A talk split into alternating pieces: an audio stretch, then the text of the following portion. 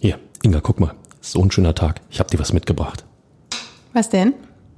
Einen brillanten. Hä? Fabi? Bernstein. Bernstein ist das Thema des Tages.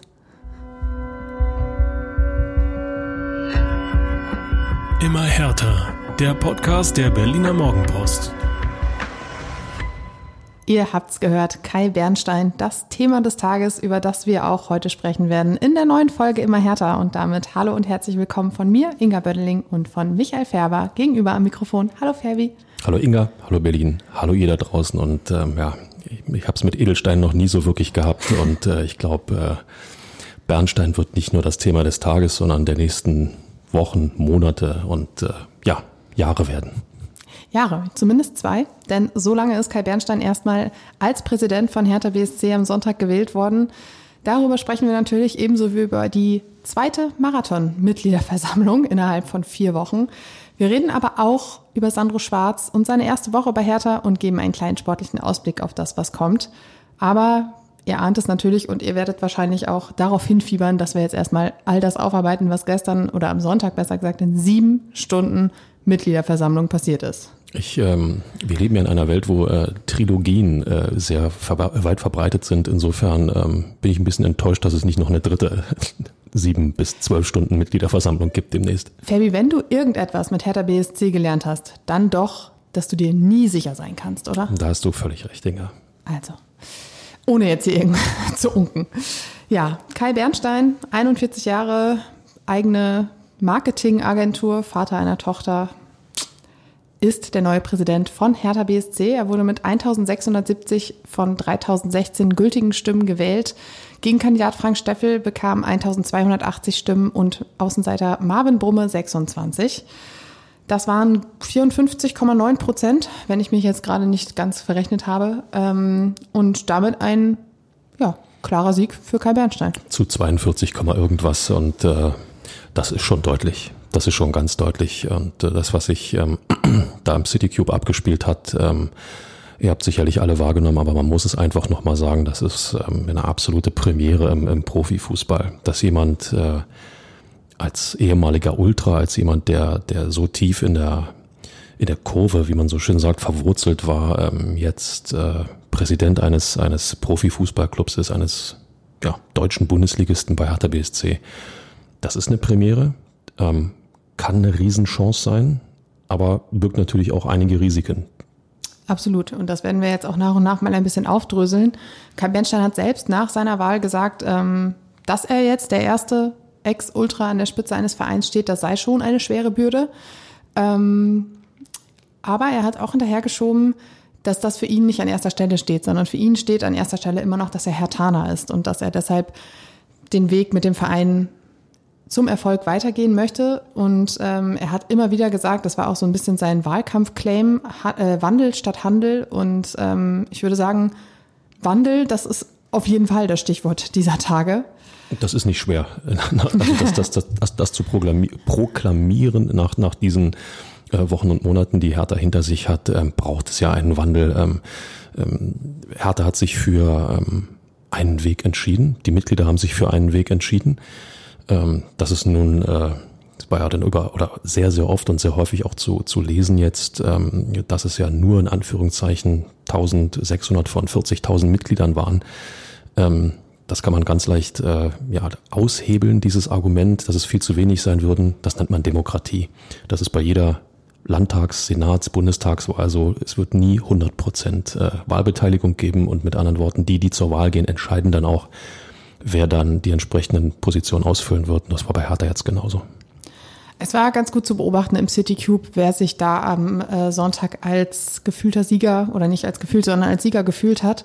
Und zwar war es die aktive Fanszene. Ähm, direkt bei Verkündung des Ergebnisses sprangen die Reihen auf. Es wurde riesig gejubelt, eigentlich fast so wie bei einem Tor in der Ostkurve. Also daran erinnerte es mich direkt und äh, lautstark halte das Hau he durch die äh, Halle und der Versammlungsleiter musste ein bisschen zur Ruhe äh, aufrufen und meinte, hallo, wir sind hier immer noch auf einer Versammlung und nicht im Stadion. Also das war sehr, sehr eindrücklich zu sehen, ähm, ja, wer, von wem Kai Bernstein unterstützt wird.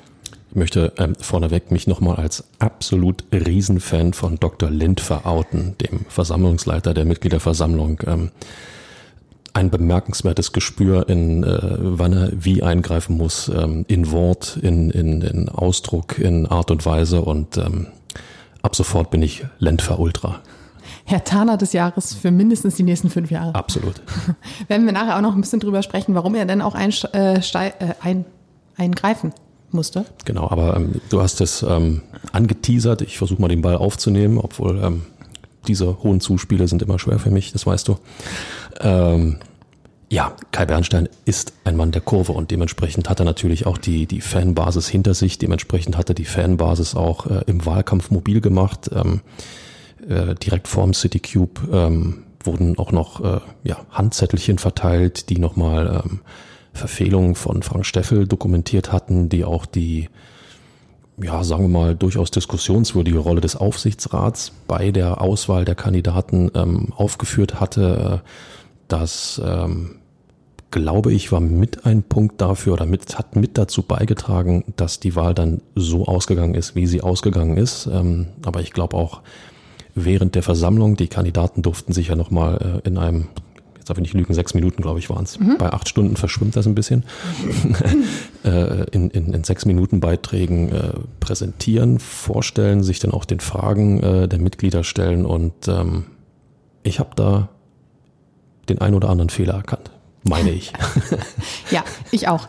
Äh, kommen wir später drauf. Ähm, es war tatsächlich so, dass ähm, das Stimmungs Bild doch sehr klar oder die Stimmung sehr klar zu Kai Bernstein umschlug während der Versammlung. So, so war zumindest mein Eindruck. Ich glaube, dass viele, die auch unentschlossen zum City Cube gekommen sind, sich auch ein bisschen haben einfangen lassen von dem, was da passiert. Das ist ja auch manchmal nicht die allerschlechteste Idee. Kai Bernstein selbst wirkte nämlich nach Verkündung des Ergebnisses enorm überwältigt und ähm, auch überrascht, fast so, als hätte er nicht unbedingt damit gerechnet. Und es war ja tatsächlich so, als er Anfang Mai seine Kandidatur bekannt gegeben hat, sagte er auch noch sowas wie, ja, ganz ehrlich, da muss ja auch viel passieren, bis es soweit kommt. Und es ist ja auch einfach unglaublich viel passiert. Und somit wurde seine Kandidatur und auch seine Wahl eigentlich immer realistischer. Und jetzt steht er da, ist neuer Präsident von Hertha BSC. Ähm, wir hatten die Gelegenheit, nach der Mitgliederversammlung kurz mit ihm zu sprechen. Und da meinte er auch, es ist noch absolut surreal für mich. Ähm, es müssen natürlich jetzt ein paar Vorkehrungen getroffen werden, die aber vorher schon geplant wurden. So wird seine Frau zum Beispiel seine Firma übernehmen, also das äh, operative Geschäft seiner Marketingagentur führen, damit er sich halt voll und ganz auf Hertha BSC konzentrieren kann. Ähm, er ist Vater einer Tochter. Auch da hat er schon in einem Interview vorher mal gesagt, dass er da sicherlich Abstriche machen werden wird. Muss. Muss. Muss, wenn er das Amt so auskleiden Muss, will, wie, genau. er es, wie es auskleiden möchte. Ja. Genau, aber er ist sich trotzdem sicher, dass das Familienleben immer noch äh, unter einen Hut passt mit diesem Amt. Und los geht's für ihn jetzt am Mittwoch. Das steht um 18 Uhr die erste Präsidiumssitzung an. Und ähm, dann hat er zwei Jahre Zeit, um das, was er mit Hertha BSC vorhat, umzusetzen. Ja, zwei Jahre, weil ja in zwei Jahren, im Mai, glaube ich, dann äh, 2024 tonusmäßig das nächste Präsidium gewählt wird, genau. der nächste Präsident gewählt wird. Ähm, ist nicht allzu lange Zeit. Aber dass er überwältigt ist, Inga, ich glaube, das ist völlig nachvollziehbar, wenn du, wenn du ähm, Fan eines Vereins bist und dieser Verein gibt dir dann für das höchste Amt, das er zur Verfügung hat, ähm, sagen wir mal, diese Rückendeckung. Das macht was mit dir. Das emotionalisiert dich, das nimmt dich mit. Und äh, ich fand ähm, ja durchaus äh, nachvollziehbar, wenn er sagt, lasst uns diese, diese Kraft, diese Emotionalität mitnehmen, um eben härter wieder, wie gesagt, ist irgendwie ins, ins Krankenhausjargon abgerutscht. Unsere alte Dame liegt auf der Intensivstation, lasst sie uns wieder beleben. Ähm, das trifft zu. Das trifft einfach zu. Ähm, und es war eine klare Richtungswahl gegen, ähm, ja, ich sag mal, gegen die da oben. Ne? Also äh, gegen das Establishment, gegen ein, gegen ein Weiter so, gegen ähm, wir müssen von unten herauf uns wieder erneuern, uns wieder ähm, äh, klarer strukturieren und ähm, die Richtung ist gewählt und äh, ja, Kai Bernstein muss jetzt zeigen, dass dies auch die richtige Richtung ist. Und äh, ich bin gespannt, äh, ob er sich der Herausforderung, die dazu nöt oder die jetzt besteht, ob er sich der schon wirklich bewusst ist. Bin ich gespannt. Ich bin vor allem gespannt, wie schnell er es schafft, sich von dieser Rolle als Fan zu lösen. Von diesem Bild des Hoffnungsträgers, der dazu beigetragen hat, dass Werner Gegenbauer zurückgetreten ist, dass dieser Neuanfang überhaupt zustande kommen kann. Ähm, Fan, Hoffnungsträger, vielleicht auch so ein bisschen der Revoluzer, der da jetzt angefangen hat, ein bisschen die alten Strukturen zu hinterfragen. Das sind alles nette Positionen, die er ausgefüllt hat bis jetzt. Aber jetzt hat er das höchste Amt, du hast es gerade gesagt, des Bundesligisten in inne und muss es jetzt auch ausfüllen. Er muss die Verantwortung ausfüllen, er muss die Hoffnungen erfüllen, die jetzt in ihn gesetzt werden, weil es ist ja nun mal nicht so, dass die Mitglieder gesagt haben, gut, wir wählen dich jetzt zum Präsidenten und äh, dann wird alles gut, sondern es ist einfach ein Haufen Arbeit, der jetzt auf ihn wartet. Und da hat er auch vielleicht die kleine Anfangshürde, die ein Frank Steffel nicht gehabt hätte, dass er noch gar keinen Rückhalt, kein Vertrauen im Verein hat. Wir erinnern uns, Frank Steffel war der Wunschkandidat des Aufsichtsrats. Ähm, viele ja, Positionen oder Verantwortliche aus dem Verein hatten schon ihre Rückendeckung bekannt gegeben. Das ist jetzt bei äh, Kai Bernstein nicht. Da wird sicherlich auch viel ja, äh, Kritik nicht unbedingt geben, aber, aber man ist vorsichtig. Vorbe Vorbehalte. Vorbehalte, wer, man ist vorsichtig. Wird es auch geben. Genau, vielleicht ist man ein bisschen misstrauisch. Wer, wer ist das? Wer kommt da jetzt? Und was passiert mit uns und mit unserem bisherigen, mit unserer bisherigen Arbeit? Und ähm, ich glaube, das wird wirklich entscheidend sein, wie schnell er tatsächlich es schafft, diese Leute hinter sich zu bringen und sein Amt auszufüllen. Und wie schwer diese Aufgabe ist, das haben beide Mitgliederversammlungen gezeigt, wie tief gespalten der Verein ist in, ja. in, in, dem Lager äh, Erneuerung von unten. Ich nenne es jetzt mal Wandel durch Handel als, als Schlagwort, dass die Bernstein-Fraktion, ja. Wandel statt Handel. Wandel, Entschuldigung, Wandel statt Handel. Äh, selbstverständlich, ähm, was die ähm, Bernstein-Fraktion ja immer ins, ins, ins Feld geführt hat, gegen einen weiter so. Ähm, was für jeden gewählten, gewählten Vertreter, ob in Politik, Wirtschaft oder jetzt in einem, in einem Profifußballverein gilt, ähm, ab sofort muss er sich an allem, was er tut, beziehungsweise auch an allem, was er jetzt sagt, messen lassen. Wenn er sagt, er nimmt die Bedenken, äh, die Vorbehalte derer, die ihn nicht gewählt haben, ernst, ähm, und äh, dann muss er auch zusehen, dass er auf diese Leute zugeht und diese Vorbehalte eben aus treibt, ausredet, zerstreuen kann. Das ist, das ist jetzt natürlich ganz wichtig. Kommunikation innerhalb des Vereins, um alle auf eine Linie zu bringen. Kai Bernstein hat im Vorfeld ja immer klar gemacht, dass er das kann, dass er, ähm, äh, sagen wir mal, Teams bilden kann, die denn mit einer Stimme sprechen, in eine Richtung arbeiten. Das ist total wichtig. Aber ähm, Hertha BSC ist mehr als diese Fanbasis. Wir reden hier über ein ähm, Multimillionen-Euro-Unternehmen. Äh, im Bereich 200, 250 Millionen Euro, die es Jahr für Jahr zu, nicht zu verwalten, sondern sinnvoll einzusetzen gilt. Und das ist ähm, das ein bisschen was anderes als, äh, wie hat er gesagt, Grillabende mit der Mannschaft irgendwo zu organisieren. Ja, Boateng und Co. grillen und die Fans äh, erfreuen sich dann. Das gehört von meinen Teilen ohne Zweifel dazu. Aber das ist nicht die Hauptaufgabe eines Präsidenten eines ja, Fußball-Bundesligisten, also nicht die Hauptaufgabe. Es gehört mit zu der Aufgabe, aber das ist nur ein, ein Seitenaspekt. Insofern, ähm, wie sage ich immer so schön, wird spannend. Ich finde es toll. Ich finde es total spannend. Äh, wenn man sich, äh, ein, wenn man einen Blick in die Satzung wirft, dann findet man die Hauptaufgabe des Präsidenten darin, dass er den Verein nach außen hin repräsentiert und das Präsidium führt. Das sind äh, erstmal so die äh, gängigen Aufgaben eines Präsidenten. Aber dazu gehört natürlich einfach auch noch viel, viel mehr. Und zwar ist das Präsidium ja auch im Beirat vertreten und hat da auch Entscheidungen mitzutragen. Das heißt, da hat er auch Verantwortung über, ich weiß nicht, wir haben es vorhin mal nachgelesen, Fabi, zum Beispiel Transfers über 15 Millionen Euro müssen vom Beirat abgesegnet werden oder brauchen deren Zustimmung, um überhaupt stattfinden zu können. Genau. Das heißt, da wird auch einfach mit sehr, sehr viel Geld jongliert und äh, da dem muss man sich bewusst sein und auch der Verantwortung, die damit einhergeht. Ähm ich meine, wahrgenommen zu haben, dass er, dass er weiß, auch welche Verantwortung auf ihn zukommt, auch wenn er vielleicht die, die komplette Herausforderung, das ist ja auch schwer, das kann man auch gar nicht, wenn man, wenn man aus einer, ähm, ja, ich, ich nenne es mal Schublade kommt, ja, äh, dann sofort das große Ganze zu überblicken, ähm, das, das ist ja auch total schwierig. Trotzdem glaube ich, dass er, dass er ähm, relativ schnell begreifen wird, Schrägstrich auch muss, ähm, welche, welche, äh, welches Team er um sich braucht. Das hat er auch selber dokumentiert. Einer seiner Kernsätze gestern auf der, auf der Mitgliederversammlung war, ähm, ich kann das natürlich nicht alleine schaffen. Ich brauche ein Team, meine Interpretation dazu, von Experten, ähm, die mit ihm zusammenarbeiten, die in einem eingeschworenen Präsidium in eine Richtung arbeiten und äh, natürlich braucht er auch die Expertisen aus der, aus der, aus der Fußballabteilung, aus der KGA, aus, vom Geschäftsführer Sport Freddy Bobic, vom Trainer Sandro Schwarz, vom, äh, vom gesamten, ja, jetzt muss ich es mal so sagen, Establishment der KGA. Hm. Die, die, das, die, die sportliche Expertise ist total wichtig. Und ähm, dazu braucht er im Präsidium, Schrägstrich dann im Beirat, die Leute, die äh, ja, das mit ihm zusammen einschätzen können. Dass er das nicht alleine hinbekommt, das war ja auch vorher nicht der Fall. Entscheidend ist eins. Ich glaube, er wird sich damit auseinandersetzen. Und ich bin mir sehr, ich bin mir sicher, dass er sich damit auseinandersetzen wird.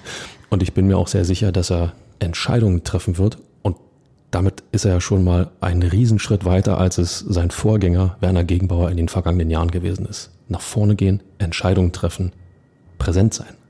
Naja, und alleine die Tatsache, dass ihm auch bewusst ist, dass er nicht alle Kompetenzen hat, die es braucht, sondern dass er diese Kompetenzen auch auf sein Team verteilen will oder sich auch diese Kompetenzen von außen holen möchte, wie auch immer das dann aussehen wird, ist ja auch schon mal ein Fortschritt in dem Sinne, dass er halt sicher ist, er kann das lösen, aber er kann es nicht allein lösen. Das hast du gerade auch gesagt. Und äh, wenn man sich diese Kompetenzen reinholt, dann kann man auch immer wieder nachjustieren und sagen, okay, hier brauchen wir noch, da brauchen wir noch, hier ist noch ein Loch. Er hat selbst gesagt, das ist die größte Aufgabe meines Lebens. Und du hast es auch gesagt, die hat er noch nicht umrissen. Und das wird, ähnlich wie wir das auch schon bei Friedi Bobic gesagt haben hier öfter, du kommst dahin, du fängst deine Arbeit an und dann fallen dir immer wieder neue Baustellen auf, die du vorher gar nicht erkennen konntest, weil du vielleicht noch nicht tief genug drin saßt. Und bei Kai Bärstein ist es ja nun mal auch, er hatte den Blick von außen auf diesen Verein und jetzt wird er den, die Innenansicht bekommen und da werden nochmal ganz andere Problemfelder auftauchen als die, die er bis jetzt aufgetan hat. Genau, und die Problemfelder werden ähm, wenn es um die Entwicklung von Hertha BSC geht, nicht sein, äh, dass ja in der Mitgliedschaft, in der Basis ähm, äh, alle wieder hinter Hertha BSC stehen. Nochmal, das ist ein Baustein, aber mhm. ähm, Präsidium und Lars Windhorst, Präsidium und sportliche Führung, Präsidium und, jetzt gehe ich mal noch weiter, Deutsche Fußballliga, Präsidium und Berliner Senat, Stichwort Stadionbau. Ähm, nur mal so, ich schmeiß mal ein paar Brocken rein, die ja, mir gerade ja, so einfallen. Also da ist, äh, da wartet einiges. Da sind einfach viele Drähte, die irgendwie äh, zusammenlaufen müssen. Ähm, er ist natürlich auch nicht ganz ohne Plan angetreten. Er hat am Nein, um Gottes Willen. also das, wenn das jetzt hier so rübergekommen ist. Äh, ich, Nein, ich wollte nur eine Überleitung zu unserem Zehn-Punkte-Plan machen, den wir jetzt kurz nee, vorstellen. Ich, zu seinem Zehn-Punkte-Plan. Genau, ne, ich wollte bloß diese drei Mal dir ins Wort fallen wieder erfüllen. Das war jetzt das erste Mal. Okay. Ich bin, ich bin vorbereitet für die nächsten beiden Mal.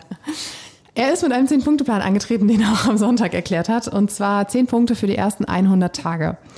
Und äh, wir können das ja jetzt mal ein bisschen durchgehen, Ferbi. Äh, vorab, wir haben das auch schon am Sonntag wahrgenommen, irgendwie, dass, dass sehr viel Vision, sehr viel Idee, sehr viel idealistische Vorstellungen sind, aber dass Inhalte halt einfach noch fehlen. Das galt übrigens, zweite Mal ins Wort gefallen, yes. das galt übrigens für ähm, ja, alle drei Kandidaten, ja. die sich vorgestellt haben. Sehr viel Vages, sehr viel Allgemeinplätze, aber kein, kein, kein Fitzelfleisch um den Knochen. Insofern. Ich könnte mir aber auch einfach vorstellen, dass das daher kommt, wenn dir die Innenansicht fehlt, dann kannst du diese Ideen haben, aber du weißt ja überhaupt nicht, wie du sie umsetzen kannst, weil du nicht weißt, mit welchen Gegebenheiten du arbeitest. Und äh, das Ganze, was wir jetzt gleich nochmal durchgehen werden, kann mit Leben gefüllt werden, wenn du weißt, mit wem arbeitest du, welchen Gegenwind kriege ich, welche Unterstützung habe ich, wo stehen Türen offen, wo sind Türen vielleicht geschlossen, wo muss ich Türen erstmal öffnen. Und das sind ja Sachen, die kann er ja erst mit der Zeit füllen.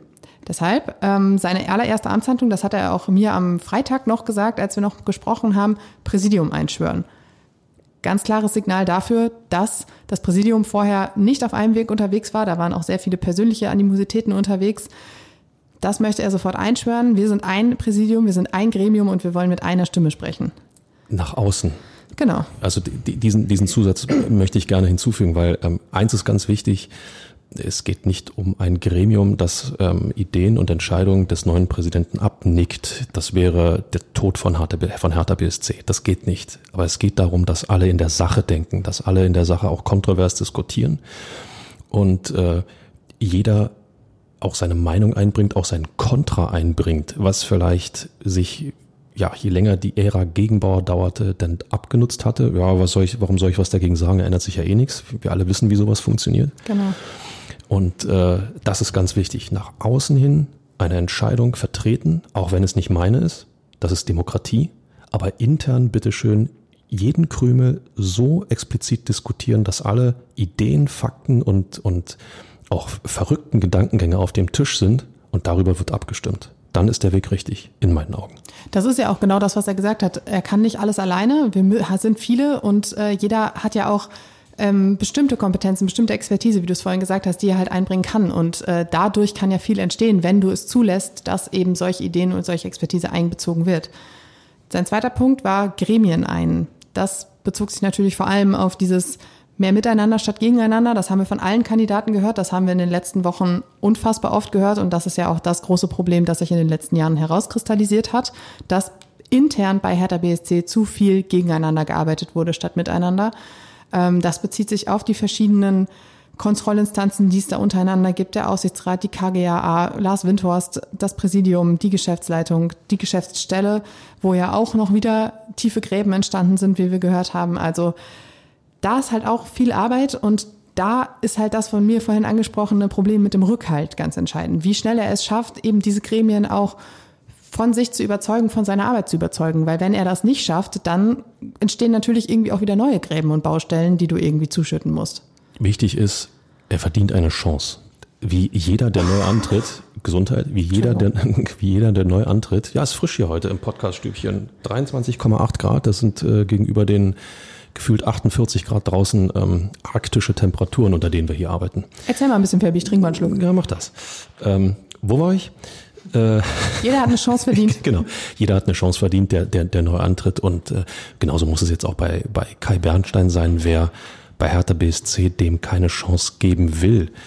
Ähm, bei allem Respekt, ähm, Kiste rausholen, Sachen einpacken, Platz räumen. Das mache ich ganz ernst, weil äh, du musst ihm eine Chance geben und äh, nach einer bestimmten Zeit, 100 Tage Frist, Vierteljahresfrist, kann man sich dann intern ja setzen, jeder für sich selber, wenn man feststellt, das wird aus meiner Sicht nichts mit uns. und das, das Ding ist ja auch, da ist jetzt so ein Brennglas auf diesen ganzen Strukturen bei Hertha BSC, dass sobald irgendeiner anfängt, da Barrieren und Mauern aufzubauen und zu sagen, nee, ich arbeite nicht mit dem zusammen, das wird auffallen und dann wird das auch klar intern kommuniziert und gesagt so, hey, ihr seid gerade diejenigen, die blockieren und ihr habt aber auch gesagt, wir wollen neu anfangen. Das heißt, irgendwie, da, da, ist jetzt, da ist einfach so viel Bewegung drin, dass das, glaube ich, auch einfach nicht mehr so gut funktioniert, an diesen alten Strukturen festzuhalten. Ja, sie zumindest, sagen wir mal, ein bisschen, ein bisschen ähm, aufzuhübschen. Genau. Ja, den, den, den alten, den alten Rost irgendwie abzukratzen, sondern dass es wieder ein bisschen besser funktioniert. Frasinho, da ist er wieder. Aber äh, nochmal, es, es, es kann ja nur miteinander gehen und, und äh, dieses ähm, eine Chance geben bedeutet auch im Umkehrschluss, dass auch der neue Hertha-Präsident jedem irgendwie eine Chance geben muss, im Endeffekt, oder sollte, ja. Äh, jeder Meinung, das hat er angekündigt, er nimmt jede Meinung ernst, jeden Bedenkensatz, äh, jeden Bedenkenträger ernst. Das muss er jetzt auch tun und äh, praktisch in einer, in einer epischen großen Aussprache. Nicht irgendwie alle Mitarbeiter in einen Raum, sondern das wird in Gruppengesprächen, in 1 zu 1 Gesprächen, wie auch immer, sollte es funktionieren im Idealfall. Aber es muss geredet werden, um, um dann wirklich festzustellen, wo drückt der Schuh, was können wir verbessern, damit Hertha BSC wieder, oder damit alle wieder für Hertha BSC arbeiten. Die berühmte Bestandsaufnahme. Ach, hervorragend. Ähm, Punkt drei war es, die Mitarbeiter auf der Geschäftsstelle abzuholen und Vertrauen aufzubauen. Da die von mir vorhin angesprochenen Gräben, die da entstanden sind, die auch äh, Friedi Bobic im, ich glaube im Spiegel war es damals nach der Relegation ganz offen angesprochen hat und die halt zwischen dem alten Hertha-Lager und dem neuen Frankfurter Lager entstanden sind.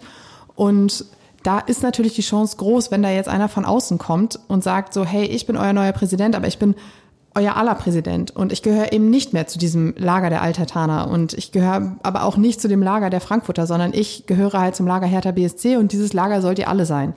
Und das ist natürlich eine Chance, gerade bei dieser Problematik. Ja, das ist eigentlich mein, mein Hinweis an alle auf der Geschäftsstelle oder alle bei Hertha BSC, wer noch so denkt, die kommen aus dem Team Frankfurt und wir sind das Team Hertha, der macht ja schon den Kardinalfehler. Ich meine, dort tritt doch keiner an bei Hertha BSC und denkt, ich bin jetzt noch Team Frankfurt und äh, das klingt ja wie eine feindliche Übernahme, als ob Eintracht Frankfurt Hertha BSC irgendwie übernehmen möchte. Was aber natürlich, so war ja der Duktus. Natürlich, aber das ist natürlich völliger Quatsch. Also wer, wer, wer so denkt, der hat einfach, ja, Angst vor Veränderungen, Sorge um seine Position. Und dann sind wir auch ganz schnell wieder bei den, bei den Schlagworten äh, Machterhalt. Ne? Ähm, das, das kann nicht funktionieren. Wer neu hinzukommt, muss, sollte und äh, kann nicht anders begriffen werden als neues Mitglied in einem Team. Ob es denn noch mein Team ist, ist eine andere Sache. Aber diese, das, das wird sich erst durch die gemeinsame Arbeit herausstellen. Aber von vornherein so zu denken, Team Frankfurt, Team Hertha, schon verloren. Bin ich bei dir. Ähm, Punkt 4 und 5 sind äh, die Geschäftsordnung, neue Regeln und die Vermarktungsstrategie optimieren. Auch das sind Sachen, die klingen natürlich irgendwie toll und das sind aber auch erst Dinge, die wirklich mit einer Bestandsaufnahme mit mehr Inhalten gefüllt werden können, wenn er mit allen gesprochen hat, mit ja, Einblicke bekommen hat, gesehen hat, wie es aktuell läuft und warum es eben so läuft, dass es nicht so gut ist. Vermarktungsstrategie optimieren ähm, geht ja auch schon gedanklich in eine ich sag mal, etwas andere Richtung, als äh, es der eine oder andere Fan von euch da draußen vielleicht gern hören möchte. Ich habe von vielen äh, oder auf Twitter, auf Facebook, äh, auf vielen äh, Social-Media-Plattformen immer diesen Schlagwort, diese Schlagworte gelesen, ähm, wir holen uns unseren Verein zurück. Ähm, ich glaube, das wird nie passieren. Das wird nie passieren, weil nochmal Multimillionen-Euro-Unternehmen und wenn äh, Kai Bernstein selber sagt, die Vermarktungsstrategie optimieren, dann kann er nicht damit meinen, dass bestimmte Dinge zurückgedreht werden, sondern dann kann es nur darum gehen, zu gucken, wo können wir Möglichkeiten generieren, um uns noch besser aufzustellen. Mit anderen Worten, wo können wir noch mehr Kohle scheffeln? Ganz einfach gesagt. Und diese fußballromantische Vorstellung von wir holen uns den Verein zurück, ist auch einfach ja gar nicht mehr wettbewerbsfähig heute. Also ich meine, alle reden von sportlichem Erfolg. Wir wollen da unten raus aus der Misere und oberes Tabellendrittel und irgendwann auch mal wieder Europa und das funktioniert halt nicht damit, wenn du acht Schritte zurückgehst, weil dann landest du zwangsläufig irgendwann wieder in den unteren Ligen. Ähm, jetzt kommen wir zu deinem Lieblingsteil des Zehn-Punkte-Plans, Ferbi. Und zwar ein härter Tag auf der Geschäftsstelle, bei dem die Spieler für die Mitarbeiter grillen und so das Wir-Gefühl gestärkt wird. Also ich sag dir ganz ehrlich, eine Rostbratwurst gegrillt von Freddy Bobic würde ich sofort nehmen. Kevin Prince Boateng wäre wahrscheinlich lieber für Döner, aber dazu ne, später mehr. Aber da würden mir dann auch zu viele Fans wahrscheinlich stehen, ja. Vielleicht ist die Schlange bei Bobic nicht ganz aber so. Aber es ist ja für Spieler und nicht für ja, Fans. Okay, ich äh, bin raus. Und Mitarbeiter, ja. Spieler und Mitarbeiter. Ähm, dann nehme ich ähm, Philipp Uremovic. Ha, ich habe es nicht vergessen. Sehr gut, sehr gut. Ja, aber es ist ja ähm, einfach, also ich finde, das ist der einzige Punkt, der wirklich mal was Konkretes mit sich bringt. Also sagt so, hey, wir, nicht nur wir wollen das Wehgefühl stärken, sondern wir machen das, indem wir hier so einen Grillabend machen. Und das finde ich ja gar nicht so verkehrt, weil ähm, gerade dieses, also das wurde ja sehr, sehr oft gesagt, dass die Profiabteilung einfach etwas zu abgehoben ist und die den Kontakt zum Verein verloren hat, kriegst du damit zurück. Genau, und da lasse ich diesen Satz gerne gelten, wir holen uns unseren Verein zurück. Eben mehr Bindung zu den Spielern, mehr Bindung zu den Profis, nicht dieses abgehobene, du hast es gesagt, ich wiederhole mich, Frasinho. Dann gibt's äh, noch die nette Vorstellung bei Punkt 1, 2, 3, 4. Ja, sind zehn sechs, insgesamt. Sechs, glaube ich.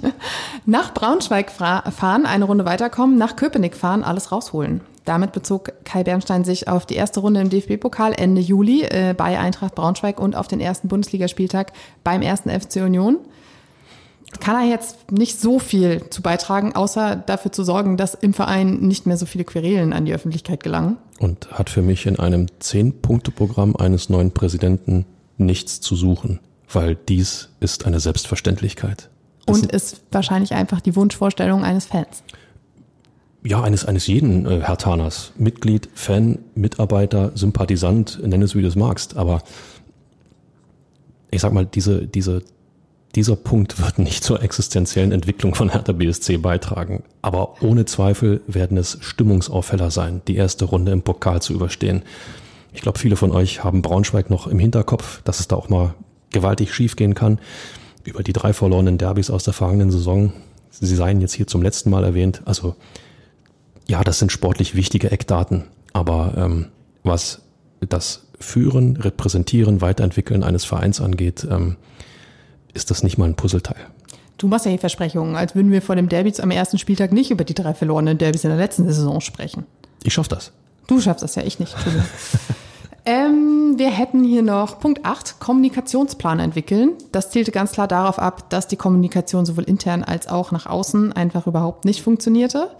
Ähm, Gerade so, wir sprechen mit einer Stimme, sondern wir sprechen mit zehn verschiedenen Stimmen. Das soll absolut optimiert werden mit Windhorst, ja, sich mit Windhorst abstimmen, mit Windhorst Vertrauen abstimmen. Ähm, es, es geht auf jeden Fall darum, das Verhältnis zum Investor zu verbessern. Ähm, da hat Kai Bernstein am Sonntagabend nach der Mitgliederversammlung noch gesagt, da wird er jetzt irgendwann einen Termin machen und sich dann zusammensetzen und dann wird man sehen. Lars Windhorst hat dem Kicker gesagt, ähm, direkt nach der Wahl von Kai Bernstein, es kann nur besser werden und damit muss ich ihm recht geben. Ja, alle müssen ihm recht geben. Also äh, jede Kommunikation ist besser als keine Kommunikation und das meint ein Miteinander, nicht übereinander kommunizieren. Aber dies ist die allergrößte Herausforderung, die ihm bevorsteht. Das Thema Windhorst, wie er damit umgeht. Und äh, ich glaube, da sollten wir Punkt 10 noch mit einfließen lassen. Ja, Kulturwandel vorleben. So. Wie soll ein Kulturwandel funktionieren, wenn ich einen Investor im Boot habe, der das größte Einzelinvestment im deutschen Profifußball ähm, der Geschichte generiert hat? Ähm, die Frage ist ja überhaupt, wohin soll sich die Kultur wandeln? Richtig. Ähm, es geht nicht ohne Geld. Es geht nicht ohne, teilweise ohne externe Geldgeber. Ähm, Sport ist und bleibt, Fußball, Profifußball ist und bleibt eine absolut unberechenbare Größe. Du kannst den vermeintlich besten Kader haben und steigst trotzdem ab. Das passiert im Profifußball. Also ist es nicht planbar. Nichtsdestotrotz brauchst du Finanzen, um eine schlagkräftige Mannschaft aufzustellen. So. Wenn er dann sagt, die Vermarktungsstrategie optimieren, ist ein Schritt, der hilft, aber es kann nur ein kleiner Schritt sein. So, und der nächste Punkt, du hast jemanden wie Lars Windhorst sitzen bei Hertha BSC, Hertha Mitglied mit diesem Investment, mit dem musst du vernünftig umgehen. Und äh, ich bin mir ziemlich sicher, dass äh, bei vielen bei euch da draußen Lars Windhorst eigentlich Lars Windhorst langsam sprechen. Lars, Lars Windhorst. Ja, danke schön. Genau da habe ich gerade gedacht, nein, lass Lars, jetzt habe ich diesen Ohrwurm im Kopf, ich werde irre. Ähm, das Lars Windhorst, ähm, ich bin raus. Das gibt's gar nicht. Jetzt dudet Last Christmas in meinem Kopf. Also, Windhorst ist da, mit ihm muss man umgehen. Und äh, äh, vielen von euch da draußen ist er ein Dorn im Auge, weil er das vermeintliche 50 plus 1 aushebeln will, was ja allein schon durch die Satzung beziehungsweise durch das Organigramm von Hertha BSC ähm, nicht der Fall ist. Und, und äh, er stößt auf Ablehnung. Wenn du Präsident von Hertha BSC bist, darf der größte Geldgeber nie auf Ablehnung stoßen. Also das wird ein spannendes Feld sein, wie er das moderieren möchte, seine, seiner Anhängerschaft gegenüber und auch Lars Windhorst gegenüber, wie er sich da verhalten wird. Aber das ist genau der Punkt. Ähm, als Kai Bernstein seine ähm, Kandidatur öffentlich gemacht hat, hat er gesagt, so wie mit dem Investor umgegangen wurde, das kann nicht nicht Fakt sein, das müssen wir ändern. Und daran muss er sich ja auch messen lassen. Äh, das ist ja genau der große Kritikpunkt, der auch Werner Gegenbauer vorgeworfen wurde. Und wenn es jetzt genauso weiterläuft, dann wäre das ja auf jeden Fall ein Zeichen dafür, dass sich eben nichts entwickelt. Ohne Zweifel, ohne Zweifel. Und äh, nochmal, Sie müssen ja auch nicht mit einer Stimme sprechen. Sie können ja auch konträrer Meinung sein. Man muss aber miteinander, ja, man muss zueinander finden. Etwas, was Kai Bernstein immer wieder dokumentiert hat, es geht um Hertha BSC. Wir alle sind Hertha BSC. Wir alle sind aufgefordert. Das schließt ihn mit ein, das schließt Windhorst mit ein. Und das schließt aber auch jeden Skeptiker in der Fanbasis mit ein, Richtung Windhorst. Ja? Ähm, Zweckgemeinschaften können trotzdem zum Erfolg führen. Ja. Und wir Journalisten, Verbi, wir sind ja so ein bisschen wie so Erdmännchen. Ne? Was? Sobald irgend so ein Wort fällt oder irgendwie etwas Greifbares da ist, horchen wir ja auf, wie halt kleine, so kleine Erdmännchen, die aufpassen, dass ihr Bau nicht zerstört wird. Und somit saß auch ich am Sonntag da und war plötzlich ein kleines Erdmännchen, als Kai Bernstein das Wörtchen Burgfrieden sagte. Und zwar sagte er in seiner Rede auch, ähm, wir müssen es schaffen, einen Burgfrieden hinzubekommen ähm, mit allen, mit dem Aufsichtsrat, mit der Tenor Holding von Lars Windhorst, mit Friedi Bobic, mit ja, allem eigentlich, was im Moment nicht zusammenläuft. Und das dachte ich mir dann, ist gefährlich, weil Burgfrieden ist eben kein Frieden. Burgfrieden ist halt eher, wir haben Probleme, wir wissen, dass wir Probleme haben, aber wir ignorieren sie halt erstmal, um irgendwie ruhig zu arbeiten. Aber es sind Probleme, die trotzdem immer wieder auftauchen können und immer wieder aufploppen können und die eben nicht gelöst sind. Total spannendes Feld, hast völlig recht. Ähm, und genau das, genau das ist es ja, äh, wie viel, wie viel persönliche Eitelkeit, wie viel persönliche Befindlichkeit äh, kann ich zulassen? äh, um den Weg, den Hertha BSC jetzt, den Kai Bernstein für Hertha BSC jetzt im, im Sinn hat, ähm, nicht zu beschädigen. Äh, das ist absolut schwierig, aber ein Burgfrieden hält auch immer nur eine Weile, weil irgendwann sind denn die Dinge, weshalb man diesen Burgfrieden geschlossen hat, abgearbeitet und dann poppt genau das wieder rauf, was man eigentlich gerne wegdrücken wollte. Ähm, und dann bist du gefühlt in einem Jahr, in zwei Jahren, wenn die nächsten Präsidentenwahlen sind, bist du an dem gleichen Punkt wie, sagen wir mal, jetzt in diesem, in diesem Sommer. Einfach, einfach äh, zerstritten, gespalten. Äh, die einen sagen, es geht uns nicht schnell genug, die anderen sagen, in die Richtung darf es nicht weitergehen. Ähm, dann fängst du wieder von vorne an. Das darf unter keinen Umständen passieren. Also ähm, Burgfrieden, alles schön und gut. Ähm, echter Vereinsfrieden oder Frieden innerhalb des Vereins wäre viel sinnvoller. Das bedeutet aber Kompromisse zu schließen. Und ein Kompromiss heißt immer, dass man Dinge von, von sich selbst auch aufgeben muss, von, von seinen ideellen Vorstellungen. Man muss Kröten schlucken. Es muss wehtun, wenn man sich einigt. Dann hat man einen Kompromiss und zwar das gilt für beide Seiten. Ich bin gespannt, ob Kai Bernstein und sein Team dazu bereit sein wird. Naja, und das Problem ist ja auch, es gibt so unfassbar viele Baustellen, so unfassbar viele Probleme bei Hertha BSC, die kannst du ja gar nicht alle auf einmal lösen. Aber davon dann trotzdem einen Teil unter den Teppich zu kehren und zu sagen, gut, kümmern wir uns nächsten später drum, das macht ja keinen Sinn. Dann hast du nämlich genau das, was du gerade meintest, im Sommer in zwei Jahren immer noch keine Streitereien behoben oder sowas. Und wenn man ganz ehrlich ist, sind die Voraussetzungen ja überhaupt nicht schlecht, um da jetzt. Ich, ich muss, ich muss, das ist jetzt der dritte. Das war dreimal. Der, der dritte, danach äh, wird das äh, hoffentlich nicht mehr. Mir fällt gerade zu diesem Thema Burgfrieden einfach noch was ein. Als Lars Windhorst hätte ich, hätte ich genauso aufgemerkt bei diesem Begriff. Ähm, ich, äh, mir fällt es noch ein bisschen, wirklich ein bisschen schwer, ähm, mir vorzustellen, dass diese beiden irgendwie ähm, ja außerhalb einer total professionellen Ebene zueinander finden könnten. Ja, äh, dass sie beide pro Hertha BSC denken, das ist äh, ja ist anzunehmen für beide Seiten. Aber äh, ich als Investor und wenn ich Burgfrieden höre, dann äh, hätte ich genauso reagiert wie du, nämlich okay, also es geht zunächst mal darum, die schwerwiegenden Probleme einfach mal beiseite zu legen, dass wir ein bisschen Fahrt aufnehmen. Aber dann poppen die Probleme eben wieder auf. Also aufgeschoben ist nicht aufgehoben. Ne? Naja, vielleicht ist es ja gar nicht so verkehrt, tatsächlich einfach diese absolut professionelle Basis zu nehmen und auf der zu arbeiten, weil dann hast du nichts anderes als Hertha BSC und dieses Investment und den Erfolg, den beide wollen.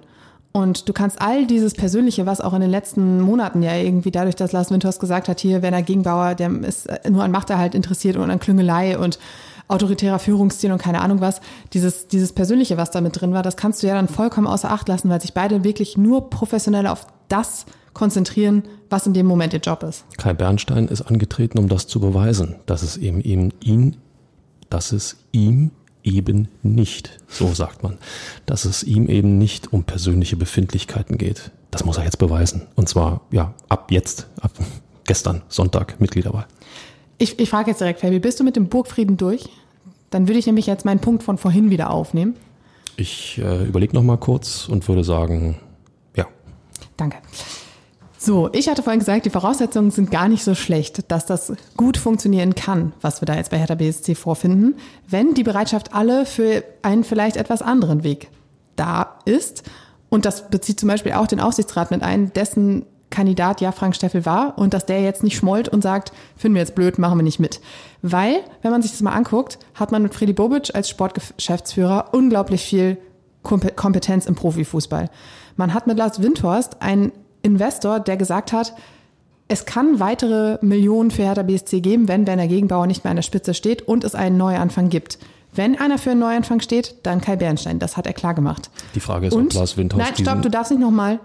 Und dann hat man Bernstein, der quasi mit dieser Basis im Rücken kommt und genau da versucht, ähm, die, die, diese, diese Spaltung zwischen Verein und Fans wieder zu kitten, um den kompletten Rückhalt zu haben. Das heißt, du hast drei Verantwortliche in relevanten Positionen, die alles dafür tun können, dass der Verein wieder in die richtige Richtung geht. Jetzt sagst du. Nö, jetzt will ich nicht mehr. Okay, gut, dann machen wir weiter. Nein, aber ganz, ganz ehrlich. Äh, wir fangen jetzt die, gleich auch die, nur noch übereinander zu reden und nicht mehr miteinander. Nein, nein. Die, die, die Frage ist ja, ob äh, ähm, Lars Windhorst den Begriff Neuanfang genauso verortet, wie es Kai Bernstein tut. Und da habe ich meine ernsten Zweifel. Naja, er hat das Wort Neuanfang damit verbunden, dass Werner Gegenbauer nicht mehr da ist. Und der ist nicht mehr da. Richtig, aber. Ähm und dadurch, dass er keinen eigenen Kandidaten ins Rennen geschickt hat, kann er ja nachher auch nicht sagen, nee, ich habe den äh, Neuanfang mit dem und dem hier verbunden. Er hat sich ja nicht mal positioniert im ganzen Wahlkampf. Richtig. Ich könnte mir aber trotzdem vorstellen, dass er, sagen wir mal, einen Hertha-Präsidenten Frank Steffel ähm, besser gefunden hätte für seine Zwecke. Möglich. Mhm. So, äh, wir haben vorhin schon gesagt, er hat wenig Zeit für seine Veränderungen. Es sind nur zwei Jahre, bis wieder turnusmäßig gewählt wird. Deshalb auch da, das, weil wir es vorhin gesagt haben, mit dem Burgfrieden, die äh, Probleme müssen schnell angegangen werden. Deshalb wird spannend zu sehen sein, wie die ersten Wochen aussehen werden. Und das Ganze muss er natürlich nicht alleine machen. Ähm, er hat einen neuen Vizepräsidenten an seiner Seite.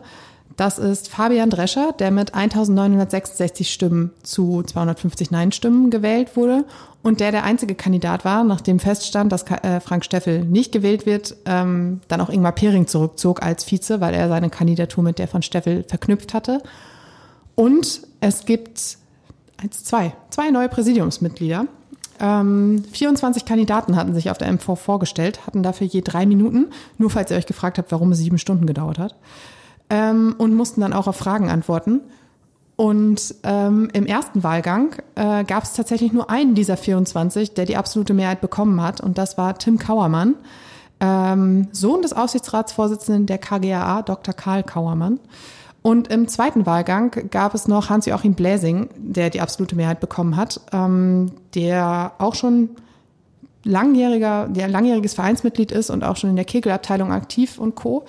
Damit sind jetzt sieben Positionen besetzt, das Minimum erreicht. Damit ist die, das Präsidium handlungsfähig. Ähm, Ingmar Pering, Permok Stürmer, Anne Jüngermann waren schon gewählt oder beziehungsweise waren 2020 gewählt und wurden jetzt vor vier Wochen nicht abgewählt, deshalb weiter im Präsidium. Fabian Drescher ist zum Vizepräsidenten aufgestiegen, Kai Bernstein Präsident und eben die beiden neuen, sieben läuft.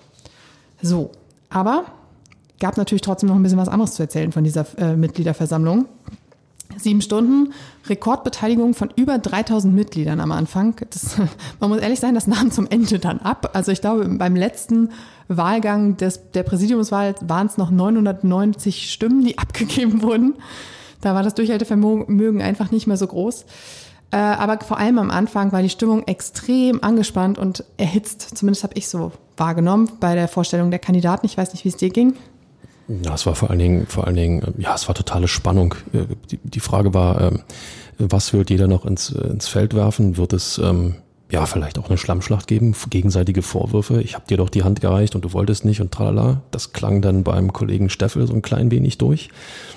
Ähm, aber äh, natürlich war das, war das total spannend. Vor allen Dingen, wie reagiert auch äh, die Basis, sprich diese über 3000, echt eine Riesenversammlung, muss man einfach sagen. Rekordkulisse. Absolut, absolut. Ähm, wie reagieren diese 3000 äh, oder die, die, die jeweiligen Lager auf den, auf den anderen? Ne? Man hat äh, klar erkennen können, nachdem Kai Bernstein gesprochen hatte, äh, gerade alle, die vorne saßen, aktive Fanszene, äh, also Fans, Ultra, Ultras, wie auch immer, ähm, großer Applaus und äh, je weiter man nach hinten schaute, betretenes Schweigen als nachher Frank Steffel dran war, war es mehr oder weniger umgekehrt. Genau. Und äh, da hat man die beiden Lager eindeutig erkannt.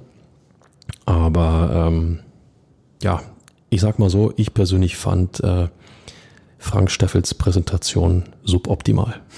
Ich weiß nicht, wie es dir ging. Ich würde jetzt im Nachhinein fast sagen, dass eine große Chance vergeben wurde.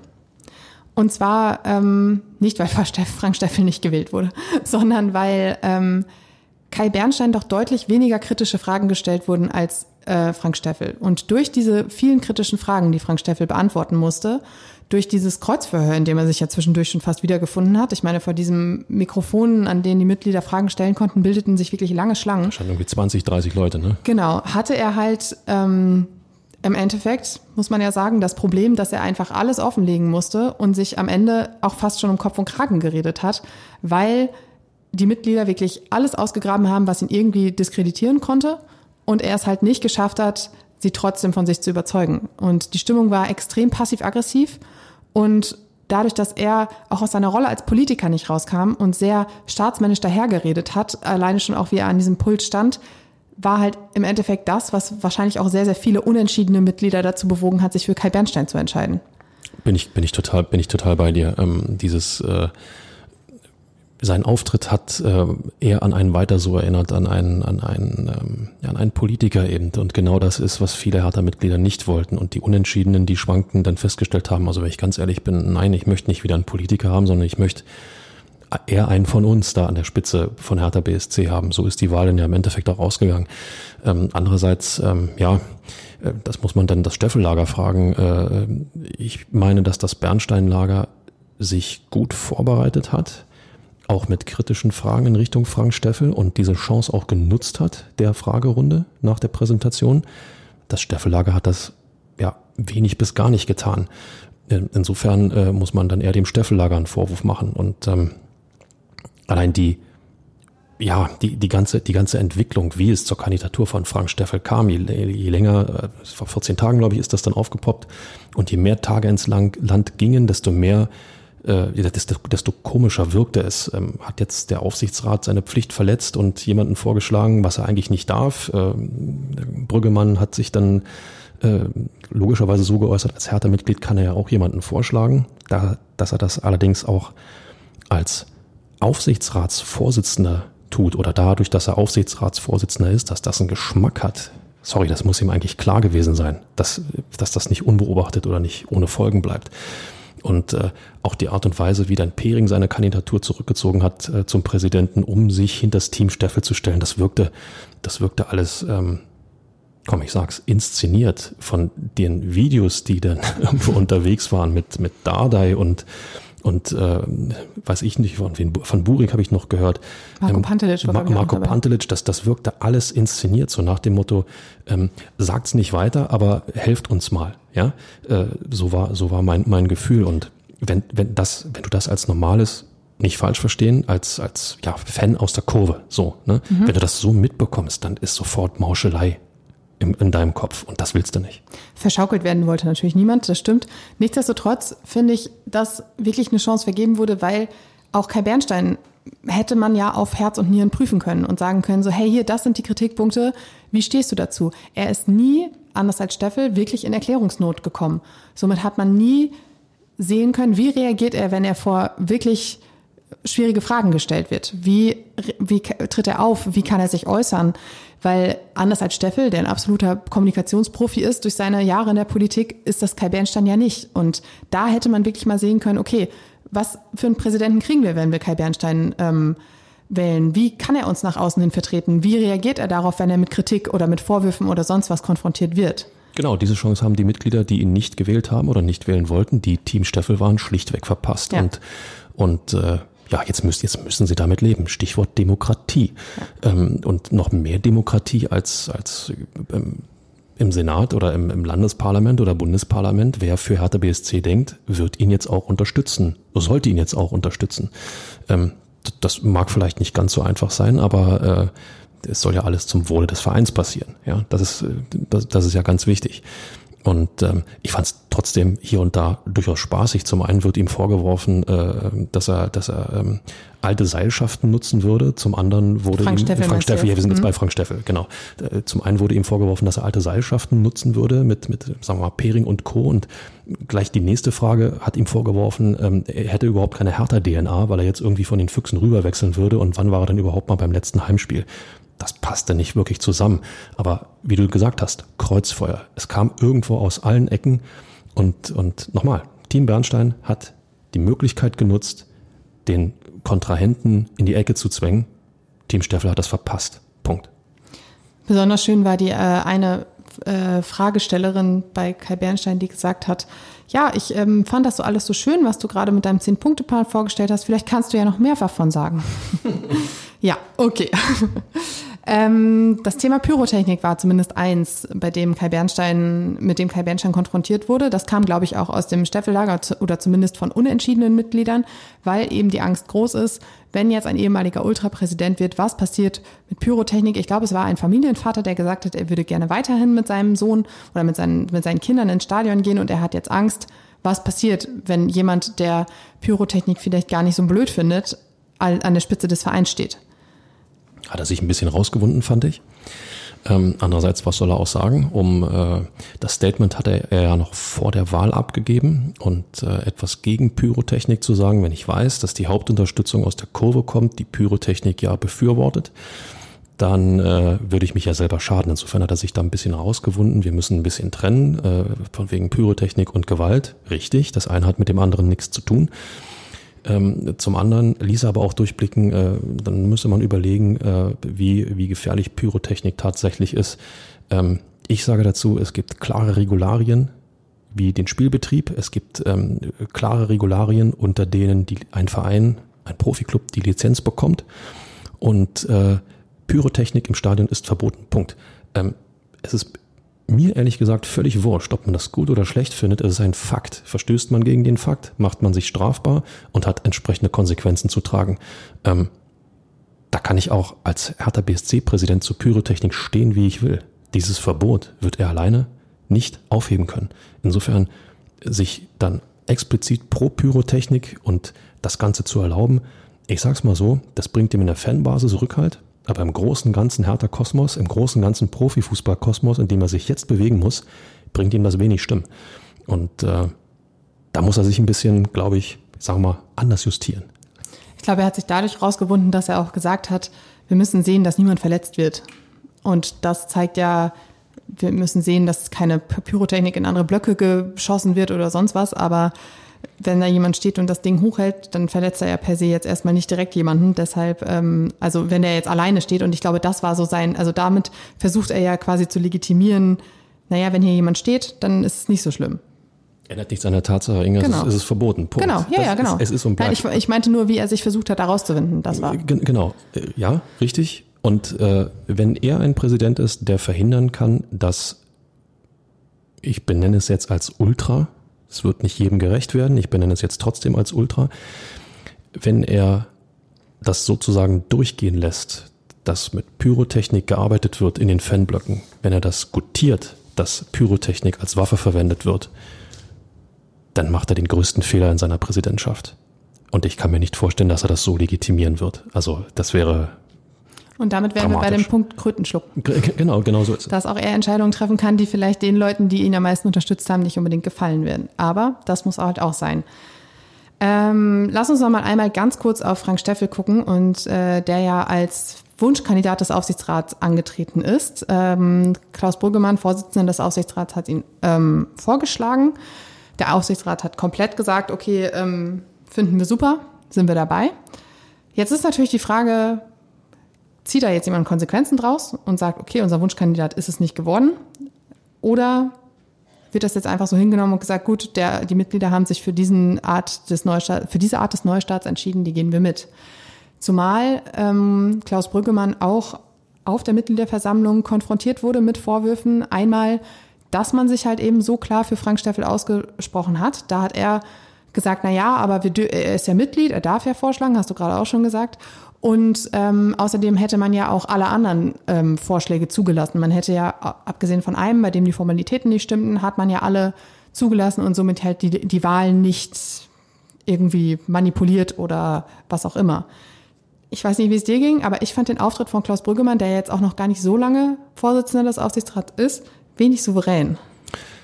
Ich glaube, der Aufsichtsrat und sein Vorsitzender hat ähm, ja, in den vergangenen 14 Tagen sehr viel an Kredit verloren. Ich bin geneigt zu sagen, er hat unglaublich viel Schwäche gezeigt. Ähm, ich fand den Auftritt von Klaus Brüggemann auf der Mitgliederversammlung ähm, nicht souverän. Ich fand den, fand den schwammig. Ähm, Angriffe, äh, Vorwürfe, die gegen ihn erhoben wurden, konnten nicht zwingend ausge, ähm, ausgemerzt werden. Und äh, nochmal, wenn ich als Aufsichtsratsvorsitzender, ja, Härtemitglied jemanden vorschlage, andersrum, wenn ich als Härtemitglied jemanden vorschlage und Aufsichtsratsmitglied bin und nicht erkenne, dass das einen Geschmack hat, dann habe ich es nicht verstanden. Nicht nur Mitglied, sondern sogar Vorsitzender. Das Gen ist ja noch eine Stufe höher. Genau, Aufsichtsrat, also der Chef des Aufsichtsrats. Und dann, dann habe ich es nicht verstanden. Punkt eins, Punkt zwei. Ähm, eigentlich, äh, ja, Steffel hat die Wahl verloren, aber der große Verlierer bei Hertha BSC nach dieser außerordentlichen Mitgliederversammlung ist der Aufsichtsrat, Schrägstrich, und sein Vorsitzender Klaus Brüggemann. Wir erinnern uns, ähm, der Aufsichtsrat hat sich nach der Wahl vor vier Wochen, vor gut vier Wochen neu konstituiert.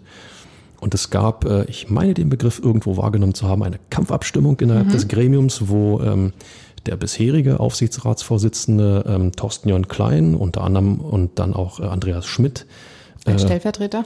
Als Stellvertreter sozusagen abgewählt wurden innerhalb des Gremiums und sich dann Klaus Brüggemann und Co in Position gebracht haben. Das wirkte so ein bisschen wie eine kleine Revolution innerhalb des, des Aufsichtsrats. Aber diese Revolution ist durch die Niederlage von Frank Steffel total verpufft. Mit anderen Worten, der Aufsichtsrat muss sich jetzt total überlegen, was ihm wichtig ist. Hertha BSC oder persönliche Eitelkeiten, Schrägstrich, ähm, ja, festhalten an der Macht. Also sprich ein, ein weiter so. Wir sind, wir sind noch nicht durch. Deswegen sprach ich auch vorhin von der Trilogie der Mitgliederversammlung. Aber es braucht, also es steht ja über allem, jetzt muss irgendwann auch mal Ruhe einkehren. Insofern hoffe ich einfach darauf, dass der Aufsichtsrat, ähm, wir haben von Kröten gesprochen, wir nehmen noch eine mit ins Boot, diese Kröte schluckt und pro Hertha BSC denkt und auch dem neuen Präsidenten unterstützt, ihn aber auch, ihm aber auch ordentlich auf die Finger schaut, was er tut. Und dann, glaube ich, ist der Weg bereitet. Es gab noch ein Thema, das angesprochen wurde und das wir euch hier auch nicht vorenthalten wollen, auch wenn wir nicht allzu viele Informationen dazu haben. Ähm, es ging um das Thema Blindenfußball und es wurde Kritik laut aus den Reihen der Mitglieder am Präsidium. Ähm, zum einen ging es dabei um das Fehlen eines Trainingsgeländes und eines Spielfelds für Punktspiele, bei dem sich die blinden Fußballer extrem alleingelassen gefühlt haben, was dann auch wohl zu Konsequenzen führen kann äh, in der Bundesliga, in der Blindenfußball-Bundesliga. Ähm, zudem sollen Verantwortliche aus der Fußballabteilung, Amateurfußballverein, Amateurfußballabteilung ähm, sollen verantwortliche junge Mitarbeiter dazu genötigt haben, Alkohol für sie zu kaufen. Außerdem ging es um Vorwürfe zu rassistischem und gehässigem Umgang. Das ist natürlich, ist natürlich wirklich starker Tobak, ähm, der, den das, der, nee, den das Präsidium jetzt äh, beschäftigen, der das Präsidium jetzt beschäftigen wird. ähm, de, die äh, Präsidiumsmitglieder, die sa dort saßen, das waren Permok Stürmer, Ingmar Pering und ähm, Fabian Drescher, haben gesagt, sie werden sich jetzt so schnell wie möglich dieser Thematik annehmen. Es gibt zum Beispiel auch wohl schon am Mittwoch einen Termin ähm, für diese Platzproblematik. Das war schon bekannt, das war auch, läuft auch. Ähm, und zu diesem Umgang und zu diesen Vorwürfen ähm, soll jetzt relativ schnell in der Abteilung nachgeforscht werden, um das aufzuklären. Das soll auf jeden Fall auch alles intern passieren. Das so viel schon wieder zum Thema Wandel. Da soll nicht so viel nach außen gelangen, aber sobald da irgendwelche Informationen zu vorhanden sind, werden wir das natürlich auch nochmal wieder aufgreifen, weil das ist tatsächlich ja nicht ohne. Klingt für mich so ein bisschen wie, wie diese alte ähm, ja, Testosteron verseuchte Fußballwelt, äh, die, die, die keiner mehr braucht, äh, die, weiß ich nicht, so zwischen, zwischen ähm, Macho-Gehabe und äh, wir sind die coolsten.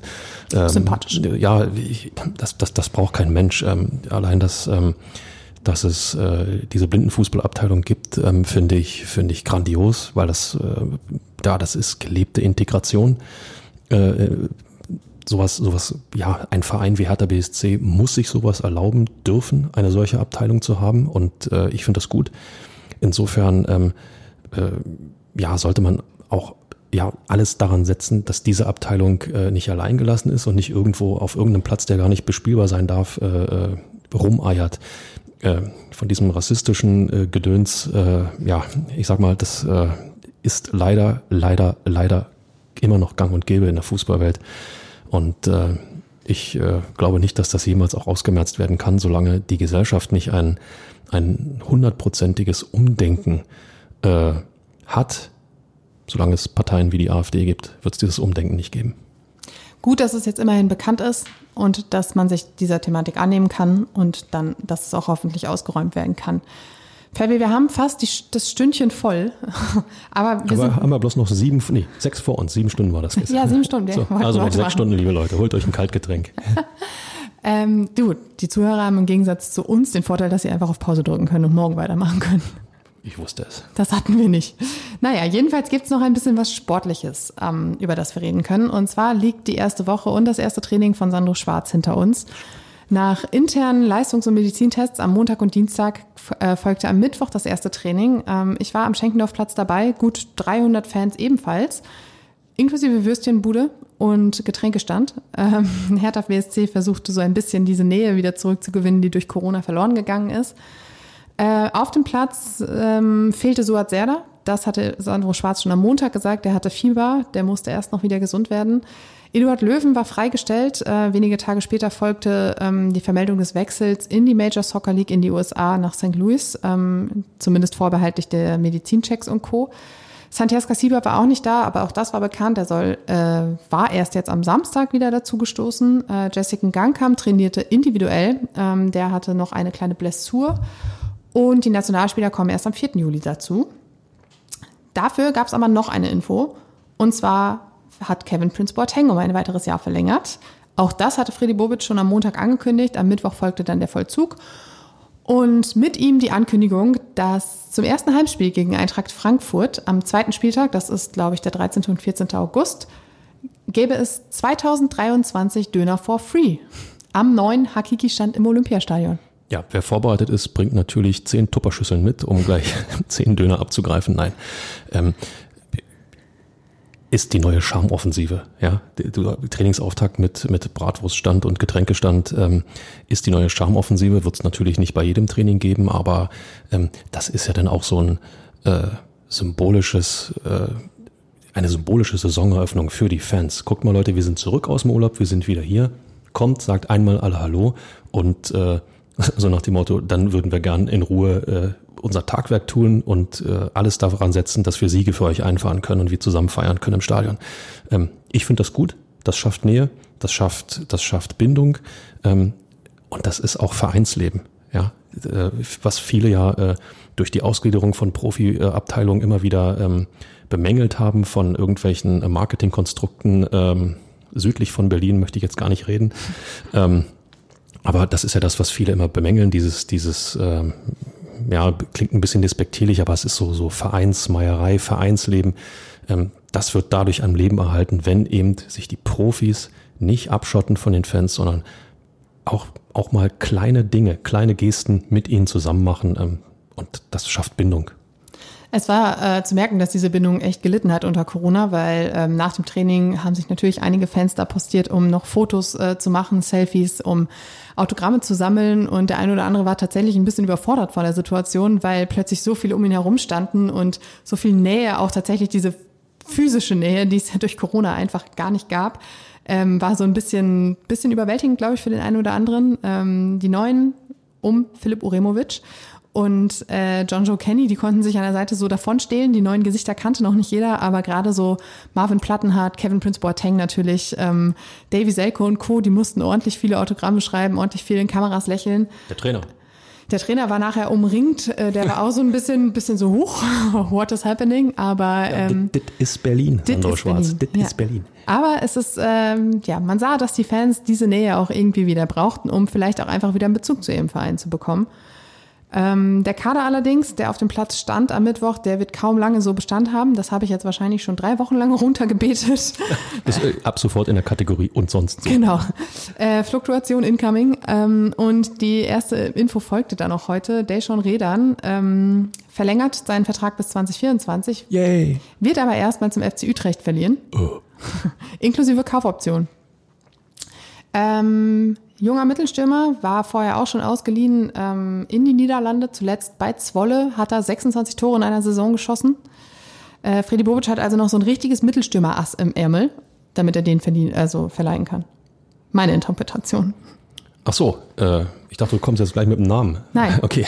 Ich hatte gerade überlegt, Ronaldo hat nie ins Das hat er ja noch nicht gespielt. rausgeschüttet, ja, deshalb ja, sehen wir es noch nicht. Aber man, vielleicht ist das Hemd ja zu kurz und man sieht schon, nein, lassen wir das. Freddy Bobic ist immer gut angezogen.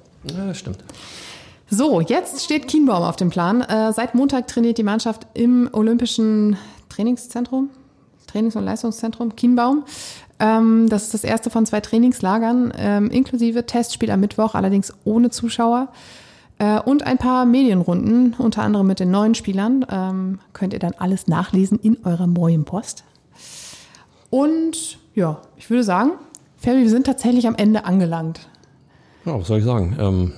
Ähm, Möchtest, möchtest du noch was loswerden? Verrückte Tage. Nö, ähm, ich äh, würde mir wünschen, dass ähm, der neue Präsident äh, das umsetzt, was er, was er auch in Richtung Mannschaft gesagt hat zum Thema Trainer und Team kennenlernen. Ähm, meine ich gelesen zu haben, äh, einen Ausspruch von ihm, wenn es gewünscht wird, dann na klar. Ich glaube, es ist ähm, zwingend notwendig, dass man sich als neuer erster Mann eines Vereins auch äh, den Trainern und den Profis einmal vorstellt, einmal präsentiert, einfach um auch in die Richtung zu äh, vermitteln, ähm, das, was jetzt die ja, die schon länger bei uns sind, in den letzten ein, zwei, drei Jahren erlebt haben, ähm, das wird sich jetzt ändern und äh, ich stehe dafür, dass es sich ändern wird. Ähm, ich glaube, das wäre enorm wichtig, wenn er das machen würde. Er hat im Kino ja Gelegenheit, das in entspannter Atmosphäre zu tun. Nur am Mittwoch nicht. Erste Präsidiumssitzung steht da an. 18 Uhr. 18 Uhr. Richtig. Ja, ich würde sagen, äh, ich habe dem auch nichts mehr hinzuzufügen. Ähm, ihr hört uns wieder am 3. Juli, ähm, dann mit allen Infos aus dem Trainingslager und ähm, hoffentlich keinen weiteren angekündigten außerordentlichen Mitgliederversammlung. Ja, das wäre schön. Bis dahin sage ich vielen Dank fürs Zuhören und ein ausgesprochener Trinkhinweis bei dieser Hitze, vergesst es nicht und äh, bis nächste Woche.